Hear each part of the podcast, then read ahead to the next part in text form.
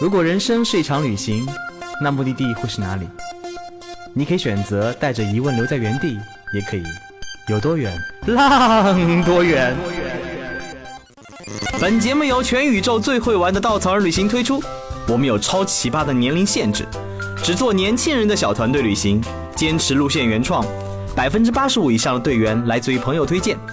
关注稻草人旅行，和我们一起出发，爱上这个世界。欢迎收听最新的一期《有多远浪多远》。你真的没有听错，我们这期节目没有请那个假的道哥来代言啊！你听的就是我的声音。为什么声音变了呢？我没有用处理器，是因为刀哥又重感冒。为什么要用用呢？好像今天感冒很多次了。哎呀，真是弱爆了的小身躯啊！本来我说我我们小编说要不要等我身体状态好了以后，声音没那么磁性以后再来录呢？他说不行，他说你没有时间了。我看了会儿档期，我没有时间了。又到了我们最忙的国庆季，我已经被二号老板派去要墨西哥带队，所以接下来几天我就要马上飞走，去到。地球的另外一边，所以呢，哼哼，小伙伴们再见，我要等到很久以后了，那就用我磁性的声音陪伴你们这几期节目吧。我们今天请来的嘉宾呢，哎，又是他，我们经常在节目上碰撞出各种激情的火花，小宝。Hello，大家好，又又又又又又是我。我今天白了一眼我们小编，你是不是已经找不到新的人了？又要开始榨干我们两个人那个内心的存货，是不是？唉，不过今天的目的地是小宝从来没有从节目中提起的，就是他曾经在新西兰漂流了五十天。哎呀，这个在刀哥面前还是不值一提啊。哎，关键是五十天很贵耶，那边。没错。哎，说到这个五十天的环游新西兰，还是很惭愧的，因为在我那个时候还是很时兴一个就很潮流的东西，叫做 gap year。然后那个时候呢，也是在前一家公司，哎，还是那句话，玩的不够爽。那家公司只有五天的年假，其中有三天的时间是公司已经帮你安排好了，所以我一年只有两天的时间可以自由支配。作为一个心一直在外面游荡、根本回不了家的人，我这两天的年假根本就是无从施展，所以我那时候只能拼了命的加班，然后和老板说啊，老板，你看我加班这么辛苦，能不能给我一点赏我一点调休？就是非常艰难的把两天的那个假期拼命的活出十五天的风采。这这十五天的风采如何变成五十天 的？没没没，这这个干脆就我觉得就辞职嘛。啊，对对，所以我那时候和当时的老板说，哎，我说老板，我觉得那个我想要换一个生活状态。然后老板就很诧异说啊，怎么回事？我刚刚把你就是升职加薪都弄得妥妥当当，安排的明明白白，你咋要走了呢？然后说来说去，最后老板发现我要去 gap year 的时候，真的是拍桌子就要跳起来，想要把我掐死那种状态。对，所以最后其实我还是想要去换一种生活状态，而且确实是，怎么说呢？gap year 这件事情很吸引我，因为我没有尝试过生活的一整个大的时间阶段是在一个自由支配的这样一个情况下去进行，因为人生好像一直都是偏向于。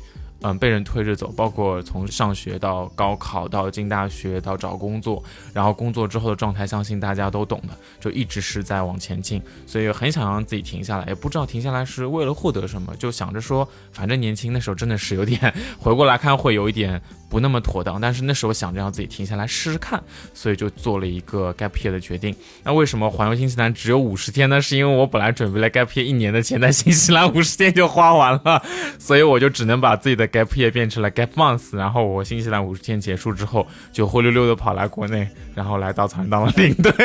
好想隔着话筒跟小宝握个爪。那个当年我也想雄赳赳想要 gap year，结果呢，新西兰待了三十天，澳大利亚待了六十天，回来了，完全没有钱了，真的待不起，太贵了。而且我觉得人的人的那个旅行状态，尤其是像我这一代人，我不知道现在的年轻人怎么样子，我们那代的人经历过好几种不同的旅行状态。嗯，可能刚毕业的时候或者大学的时候，特别喜欢背包。背着包住青旅啊，用一种比较便宜的、比较穷尽的方式去旅行，这样的方式有个好处在于，而且说白了就是没钱嘛，嗯，但好处在于你能在不同的青旅认识不同的人，跟不同人发生交流、发生碰撞、发生连接，这种过程当中会让你打开你的眼界，去看更多。过了一段时间以后，发现，嗯，你需要看看住的不错的酒店，然后吃的不错。现在呢，我可能今天拿个手机看看什么罗莱夏朵啊，看什么豪华精选啊，但是只是看看的阶段。我希望未来再过几年，我就可以毫不犹豫的住各种豪华酒店。那个怎么说？不是有种叫车厘子自由吗？我可以豪华酒店自由，哇，那是我向往的阶段。但现在让我回忆起来，那个时代可能回不去了，但是让我回忆起来，真是非常美好、非常美好的、很纯真的年代。就是由奢入俭太难了，对由俭入奢易。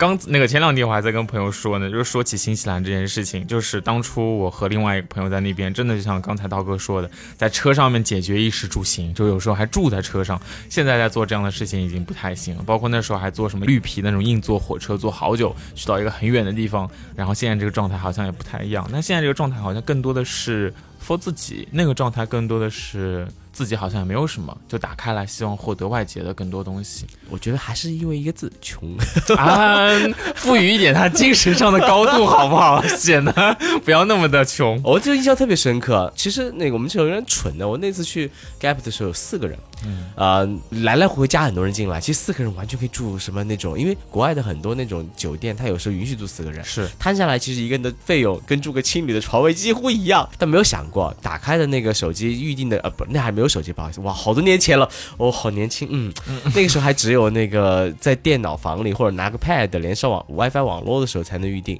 那时候预定的时候，我一般就会打开 Host World 啊，是的，那时候还没有出现根本不会想 Booking 这种事情，只只是会看看那些各种青旅，各种很便宜的那种客栈多少钱。我记忆最深刻，我好像就住过一次，不是青旅，就不是那种多人间，就是当时我们报了一个呃岛上那个 tour，那 tour 呢是一个两天一夜的，他晚上订的酒，那酒店是个非常大的那种 apartment，哦，当时进去我觉得整个人就哦升天了，升天了，很不一样。但回忆起那个时代真的很舒服，尤其是晚上，经常在青旅，我记得很清楚。有一次，呃，我们跟着那个青旅的几个小伙伴一起玩，每次回来第一件事情就把车停在了那个 liquor store。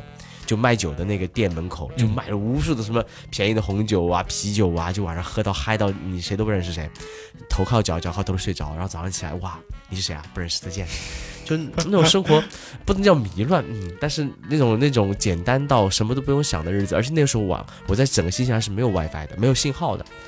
开通国际漫游很贵，澳大利亚呢花了一百五十美金去买了一个三 G 还是六 G 的一个那流量盒子，可以可以传送信号给你，可以用。我记得是六 G，你一百多美金。到新西兰我看了看更贵，我就没舍得。整个衣柜我是没有信号的，我那时候发微博都不敢发图片，是发文字，用短信的方式发，一条短信一块九毛九。我天哪！所以几乎跟与世隔绝，与网络隔绝十几十几天。那时候的旅行非常自我，非常只在乎自己的感受，就没有想过我要活给别人看。到现在我都很少去分享那一个月的经历，因为太懒了，我不想再整理那时候照片一个文字。但真的回想起来，真的很。很不一样，你能把自己的整个身心沉浸在旅行当中去。是，而且我觉得关注点很不一样。现在可能会关注一些，就是会偏昂贵，但是非常不一样的体验。比如说吃，我刚刚就是道哥在说的时候，我想到我当初解决吃。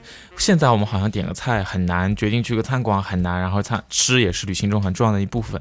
但是在新西兰的五十天里面，我跟那个小伙伴在一起，我们就冲进超市里面去看贴的那个黄标，就是那个便宜的，而且我们还去一个超市，我记得叫叫 Countdown，然后它会有一个价格标签叫 Lockdown，就是你的价格已经被锁定了，就是很低。我们就只看那个标签，所以我们是不看它有什么东西的。我们是先看那个数字，到了我们的心理价位，比如说是一块钱，抬头看，哦，这个东西我们能吃，然后就把这个东西 带回去，然后在青旅里面就烧一烧。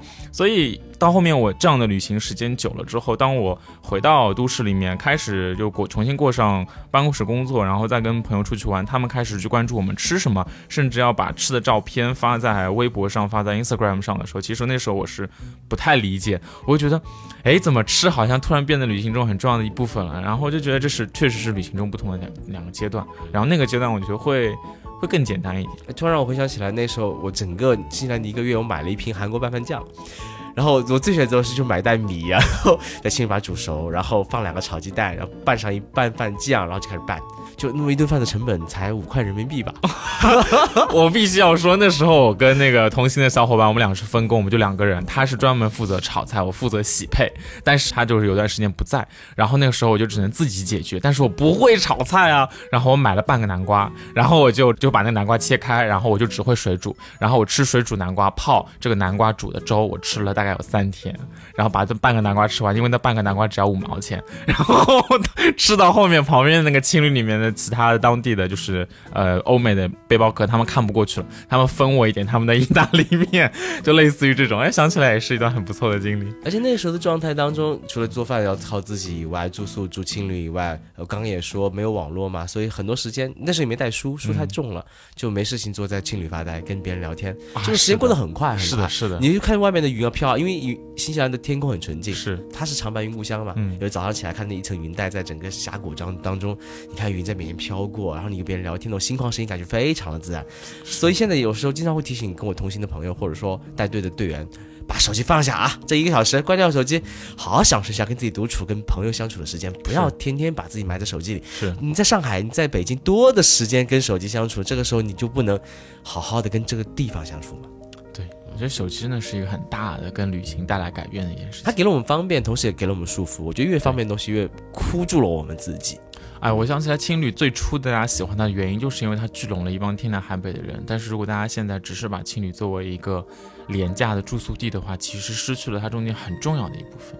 当初简单那种快乐就是没有手机啊，然后就真的是跟着青旅的人一起做饭、一起聊天。现在好多好像小背包客也不住青旅了，因为他们有了手机以后也不聊天了，是不是。对，然 后住住 Airbnb 啊，住住那啊种便宜的 Booking 啊，这挺挺不一样。所以那个新西兰，哎，这么一说来，这新西兰环游五十天真的是我想起来会会不自觉笑出来的一段旅行经历。对啊，你这样这样这样子，我想起来，虽然我当时经常跟那个同行的旅伴撕逼，嗯，吵架，对，但想到现在那些所有的撕逼过去以后，还挺快乐的。嗯，是 哎，说起旅伴，你是不是遇到很很神奇的旅伴？这次对对对，这次就是前面说到好几次，这次旅伴呢，其实就是最开始决定去新西兰这个地方的一个朋友吧，就是因为他而去的。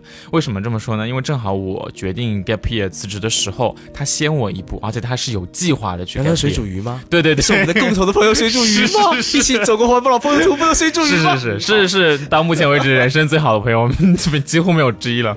然后呢，怎么说呢？这个朋友他当时是有计划、有组织、有预谋的要辞职去 gap year，然后他很提前就做好了自己打工旅行签证的准备，然后就去到新西兰了。正好他刚去新西兰没多久，我也辞职了，然后进入 gap year 这样一个状态。我想来想去，我说去哪儿呢？东南亚已经是我老家了，那我就放一放。然后美国感觉人生地不熟，然后在那边待一年也，不知道自己钱包夯不夯得住。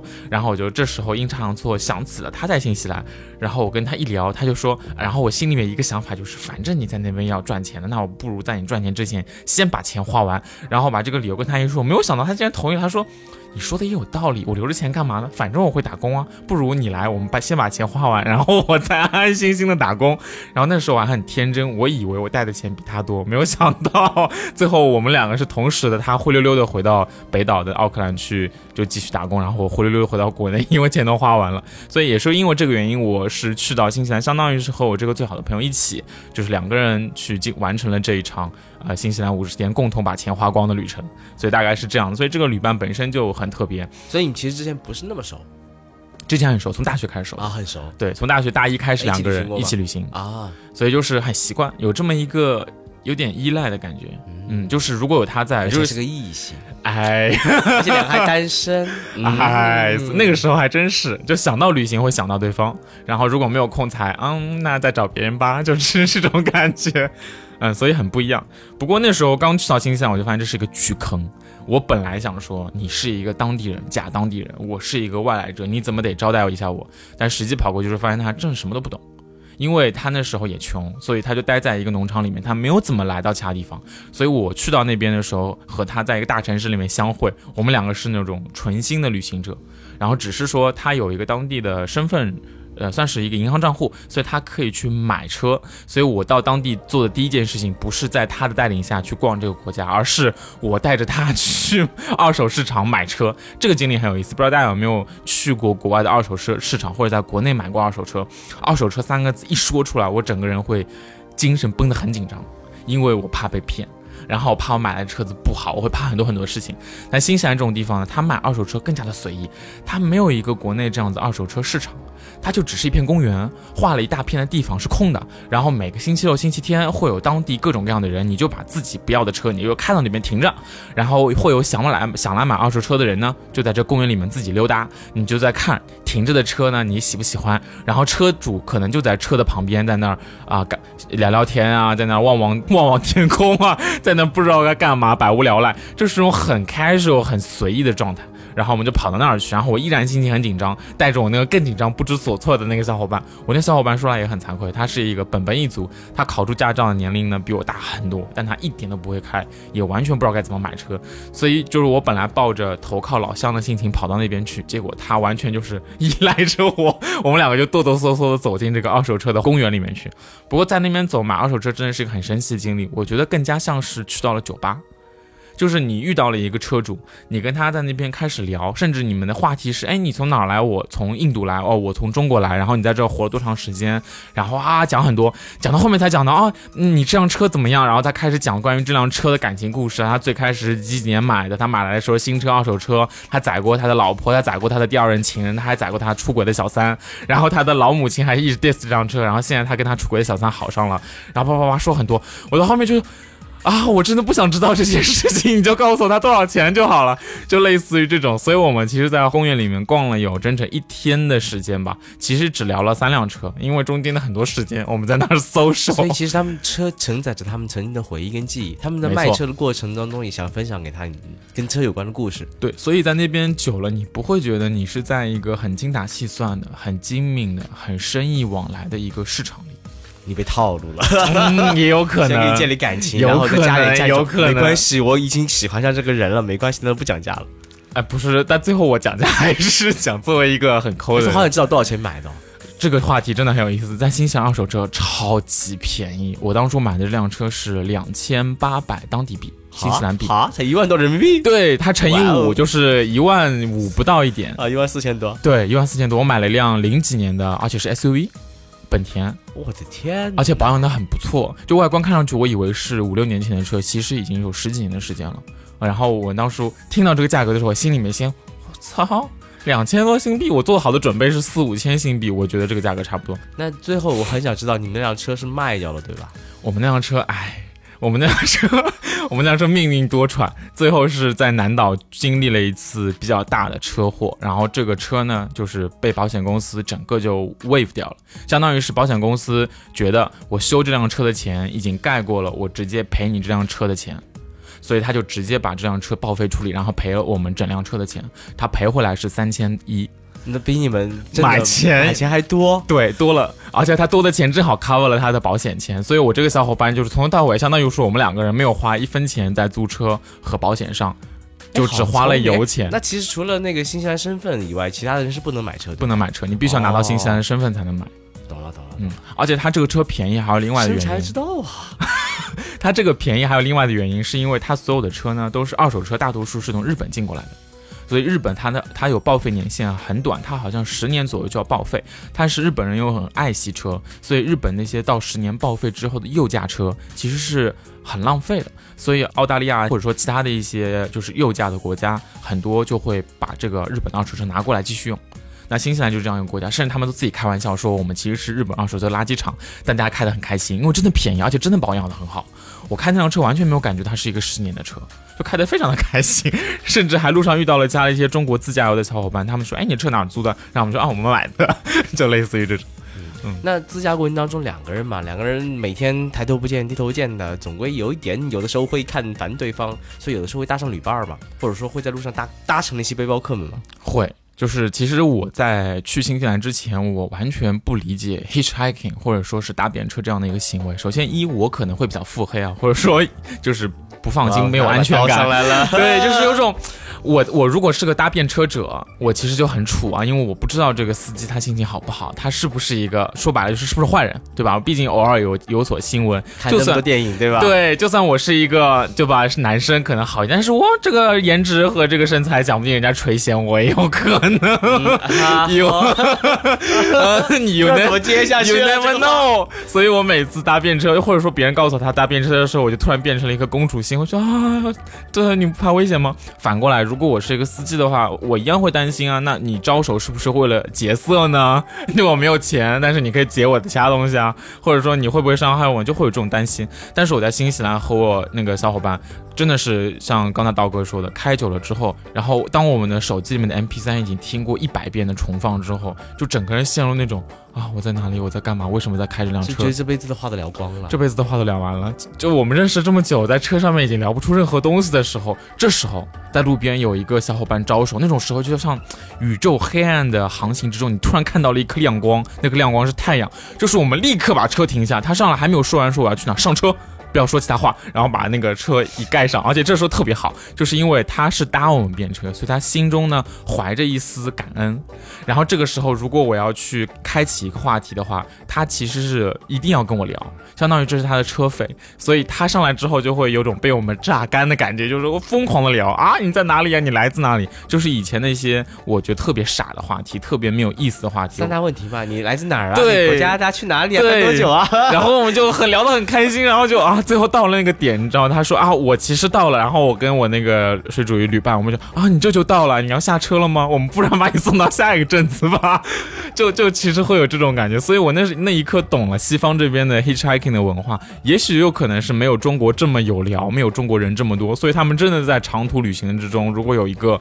搭便车的小伙伴的话，一个是真的方便他，因为我们搭便车的时候往往是前不着村后不着店，他就一个人在那，真的很想帮助他。第二个就是你也真的很需要一个旅伴来帮你调剂这段车程，你本身开车也很无聊，嗯，所以在那一刻就我就点亮了。所以之后不管是我们一个人开车还是两个人开车，只要遇到了搭便车，大部分我们都会载他上来。然后搭便车，我觉得西方有个比较好的，就是他们互相之间会很尊重。嗯，他上来的时候也会问啊，我带着这个大包，这大包有点脏，你方不方便？类似于这种话，那就会让你充分的在一开始建立一个互相尊重和互相基础信任的一个状态，而不是他上来之后就把自己个车当成自己家一样，就也不管也不顾，然后在那儿吃乱吃乱喝，就双方保持这种很有距离的感觉，你会觉得你会越来越想帮助人，所以环境确实会改变人。但是我到国内，我其实很惭愧的说，我也遇到过搭便车小伙伴，但是我真的犹豫了一下，我没有搭。因为一个是他没有在一个很偏的地方，他就是在马路边，城市的马路边，他搭便车，他告诉我说我不想坐呃出租车，然后公交车的话离我家也不是很方便，然后我确实停下来了，我问了一下，但是我想了一下，我也没有搭，而且第二个是他拿了很多很多东西，他也怎么说呢？他没有像在新西兰那样子，我们俩先进行了一趟你适不适合我这辆车的交流。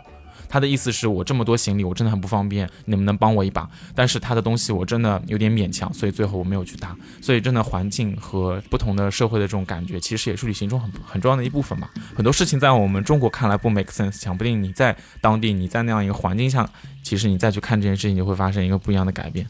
嗯，那有没有搭到一些稀奇古怪的人呢？其实都还好，都是正常背包客，只是只是呃一个很大的 tips，就是如果大家知道之后再搭到那些背包客的话，一定让他不要脱鞋。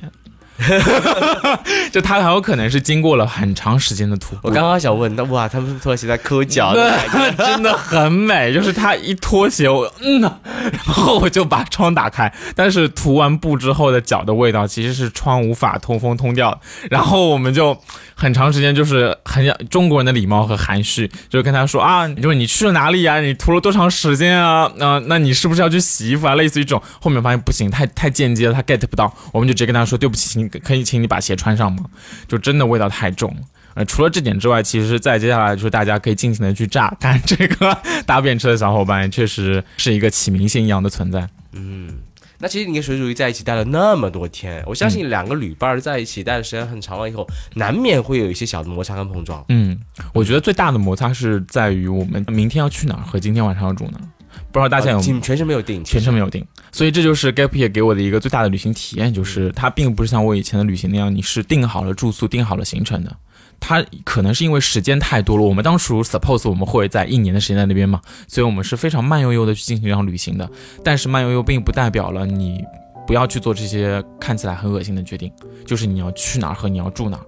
然后每天我们一开始会为了你要去哪儿和住哪儿产生一些小的争吵，比如说两个人都想去一个地方，但是我们一看哦，今天天色已晚，我们就去不到，类似于这种，那就可能会有分歧。所以我觉得旅伴中怎么去协调好这个分歧，还真是一个很大的 topic。因为两个人中有一个人需要稍微强势，一个人需要稍微弱势一点。对，有人需要稍微主见一点，有人稍微说听你的。是，但是如果两个人一直是没有刚没有退一步的话，其实会会。很糟糕，那怎么磨合的呢？后来磨合，我刚才正好你在说是不是会逆反这件事情上，我就好好的思索了一下。我觉得也许就是在争吵中默默的就发展出了一套自己的相处之道，就是因为你知道这趟旅行中你们两个人必须要携手走下去，有点像荒野生存吧。虽然它不是个荒野，但是两个人是在一起的，因为他不会开车。而我开的车是他的。所以就有一种，就有一种，如果如果他抛下我的话，他自己动不了；但是如果我抛下他的话，就是这辆车并不是我，我遇到别的警察其实就有问题。所以狼哥相当于是我们必须依赖着对方活下去，有一种哎那个少年派的奇幻漂流。我是船上的老虎，而他是船上那个少年派，就类似于这种。所以两个人遇到一些不是很大的问题，就何必吵吵呢？但往往吵的是小事儿，对，吵的是小事儿。价值观一样才能一起旅行，是旅行很长时间。是，但吵都是一些很。无关紧要小事情，对，就某到了某一天，可能两个人都开窍了，然后我们两个就真的很公事公办的坐下来，两个人好好聊了一下这件事情，觉得互相都觉得吵这件事情没有意义，不然我们就好好分工吧。于是我们做了很多的分工，比如说导航是由他来，而且他导航定了很多规定，就是你在城市里面别逼逼，你就直接告诉我第二条路怎么走，你不能告诉我下一条马路怎么拐，不然我来不及拐过去。类似一种定的很细，然后再接下来细到什么呢？就是到超市里面，就是没有写下来，但是我们俩约定俗成，超市里面买东西，你负责买什么，我负责买什么，然后把东西。拿到青旅里面来，我负责干什么洗配，然后你负责烧，烧完之后的碗来谁洗，然后第二天早上吃什么谁来决定。突然就是有一天，就是两个人过完了很嗯典型的一天，从早上怎么吃饭、洗碗，互相配合，到导航开车去景点，到晚上回来到青旅找到新的地方住，我就突然觉得怎么我们这么像老夫老妻呢？就是一句话也没有，但是把事情都办得很妥。当陷入这种状态的时候，我觉得跟旅伴就达到了另外一个默契。对。嗯，它会是一加一大于二的一个结果，嗯，而且直截了当反而是更好的。你们现在旅行一定会很清楚对方要什么和不要什么，对这个朋友之间的界限会非常的清晰，而且你知道这样的事情是对让对方舒服，并且不会被冒犯到的。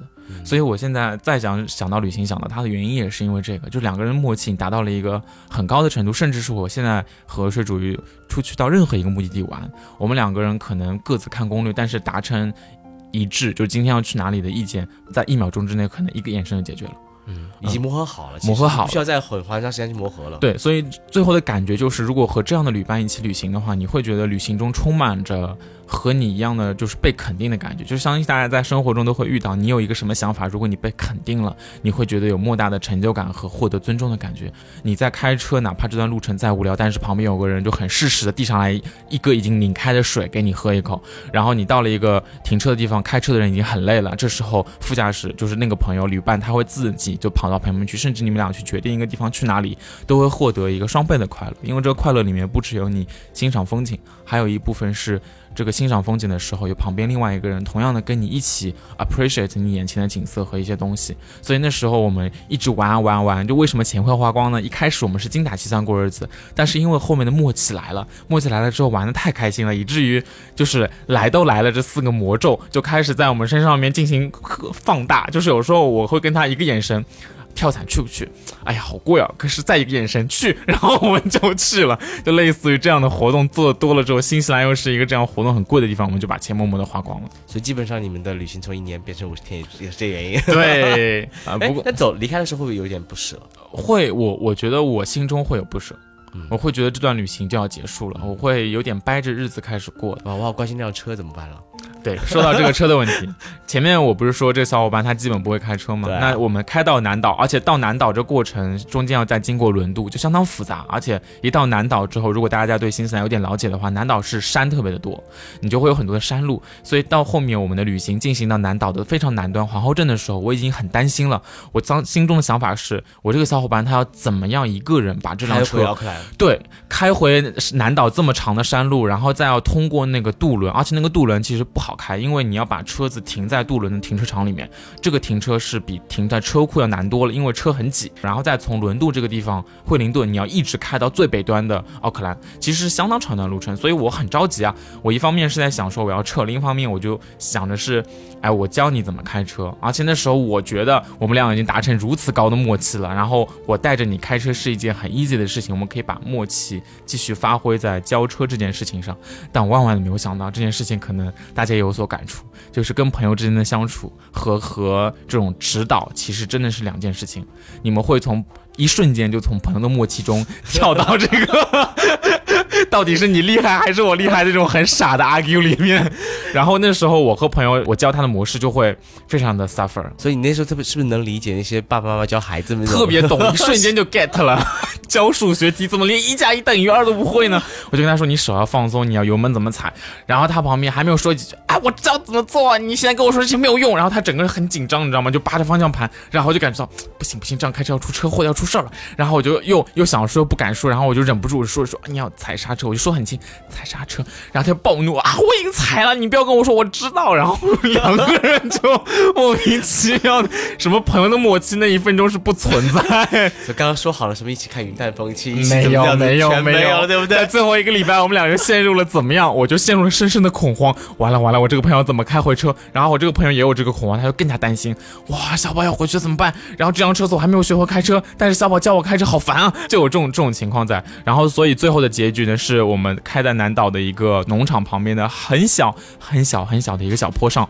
然后也是我不好，我在拐弯的时候多说了一句，我说啊，拐弯要轻一点，轻一点，你可以先踩上刹车，把这个速度慢下来，因为那时候开的有点快，我有点怕他冲出去。结果可能正是我这一句话，他踩了个刹车，然后方向盘呢还转着，就是边踩刹车边转方向盘了，然后整个车子就那一一瞬间过那个弯的时候就腾空了，这是多快呀！真的开的蛮快的。那个弯有不算急，但是他开到了超出那个弯很多的，因为新西兰开车特别贴心，他会在转弯那边写上适合你转弯的速度。那个弯我记得是四五十，他标的，你在四五十码的速度开过去比较舒服。但我们开到了八九十，呃，然后我们就这么一别就就摔出去了。然后传说中的跑马灯就在我眼前显现了。就当知道车要翻的那一刻，就心里面都知道，就已经看到车飞起来了。然后我我感觉时间真的放慢了非常多。想起了人的一生，我是先 check 了一下我安全带在哪，我可能因为之前的工作是在车企，我先扒了一下我的安全带，然后我记得很清楚，我跟他对视了一眼，然后两个人都拉着安全带对视，然后对视那我感觉有一秒，但是那一秒世界是停止的，然后对视完了之后，脑子里面就开始跑马灯了，就是啊我之前怎么样的，然后整个新西兰的旅程，在新西兰之前，我妈是怎么劝我不要来新西兰，我老板是怎么劝我不要辞职，然后之前的所有人生感觉都经历了一遍，然后车载开始慢慢的往下翻，但那一次其实真的是。运气吧，运气的眷顾。我们其实是在一个高地，其实是翻到旁边就是往下翻，其实很危险。但好是好在，第一，这个沟并不深，也就是这个坡道呢，它并没有很高，所以我们其实只往下翻了三米吧，就到底了。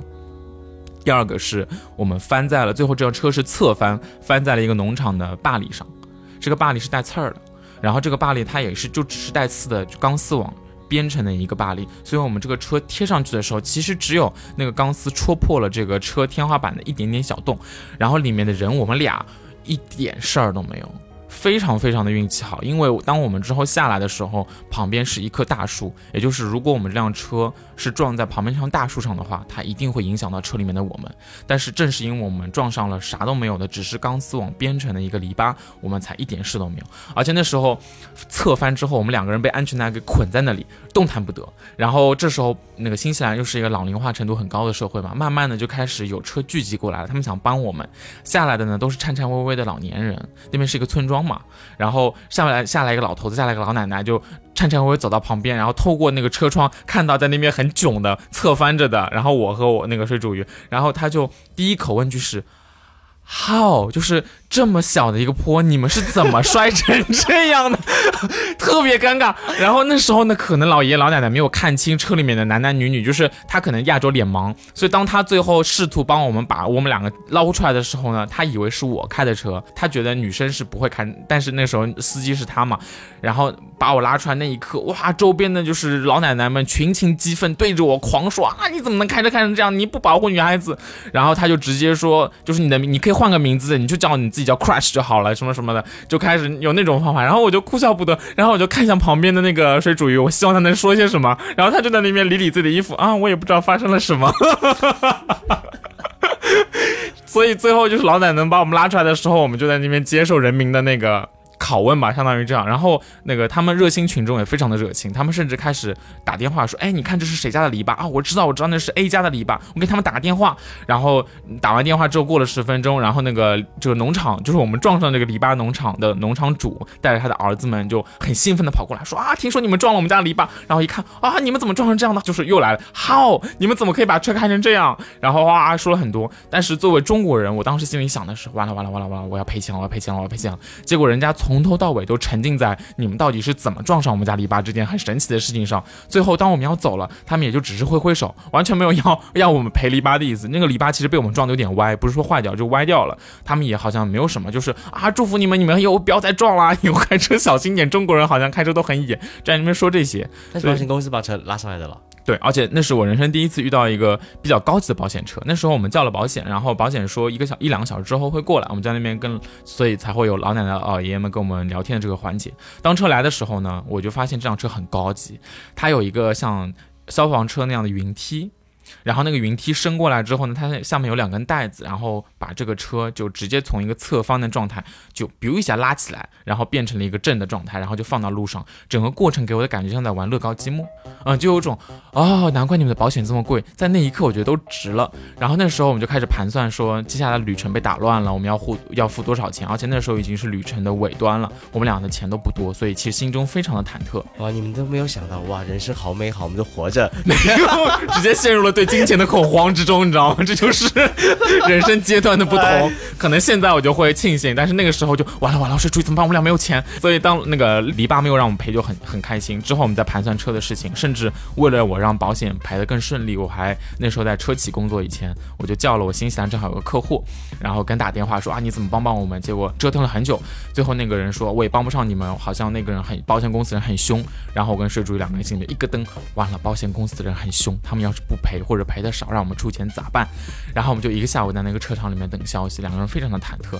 当最后他们告诉我们说，一整辆车就是给你直接 wave 掉了，就是我也不修了，这辆车就报废了，因为天花板被戳破了，它整个天花板连成的车身的钢筋都要换，其实耗资非常的巨大。他也不知道我买了多少钱嘛，他的自己公司的评估说这辆车只值三千一，他说只值，他说 we can only refund you 三千多。然后当时我跟水主的心里就是超级开心，就是那种。花火大会 就是那种一颗烟花爆炸，然后还带来很多小的烟花的那种，表就很遗憾。嗯，对，我们的电话里面就是 哇哦，他说 we are so sorry，然后我还试图去 argue 更多，你知道吗？就是不要脸，我们说啊，当初我们的车买来就还加上保险费，加上油费，其实更贵，你能不能赔的更多一点呢？这辆车车况真的很好，然后他就后面就不行，但是其实三千一赔给我们之后，我们两个心中就是哇。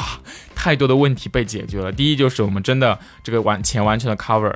第二个就是这个小伙伴他也不用开着这辆车回到北岛了，他最后呢是在南岛和我一起坐飞机回到了北岛，然后他在北岛继续生活，而我就飞回了国。所以就是。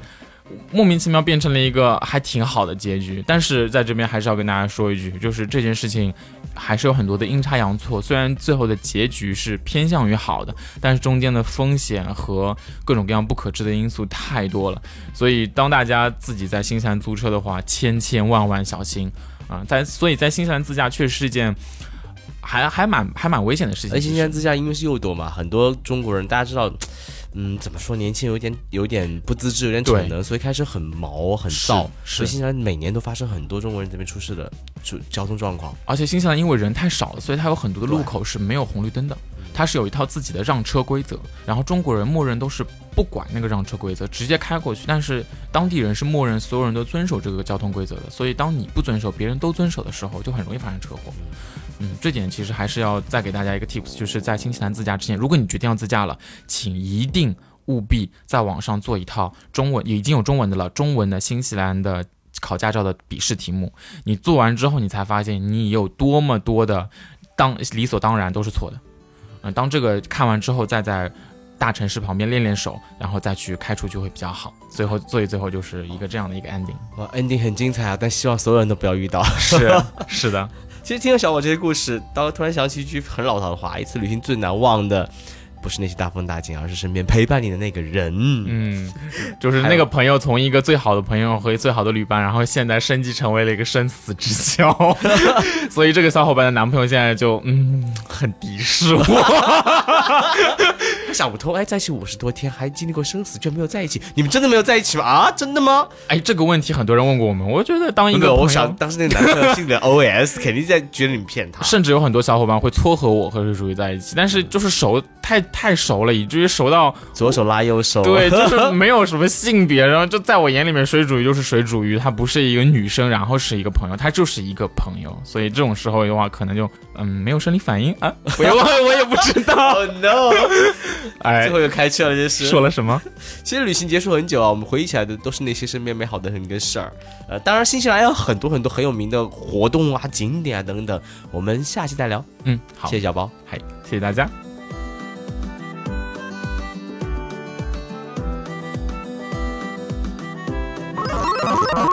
请搜索“稻草人旅行”，和我们德艺双馨、颜值出众的领队一起出发，爱上这个世界。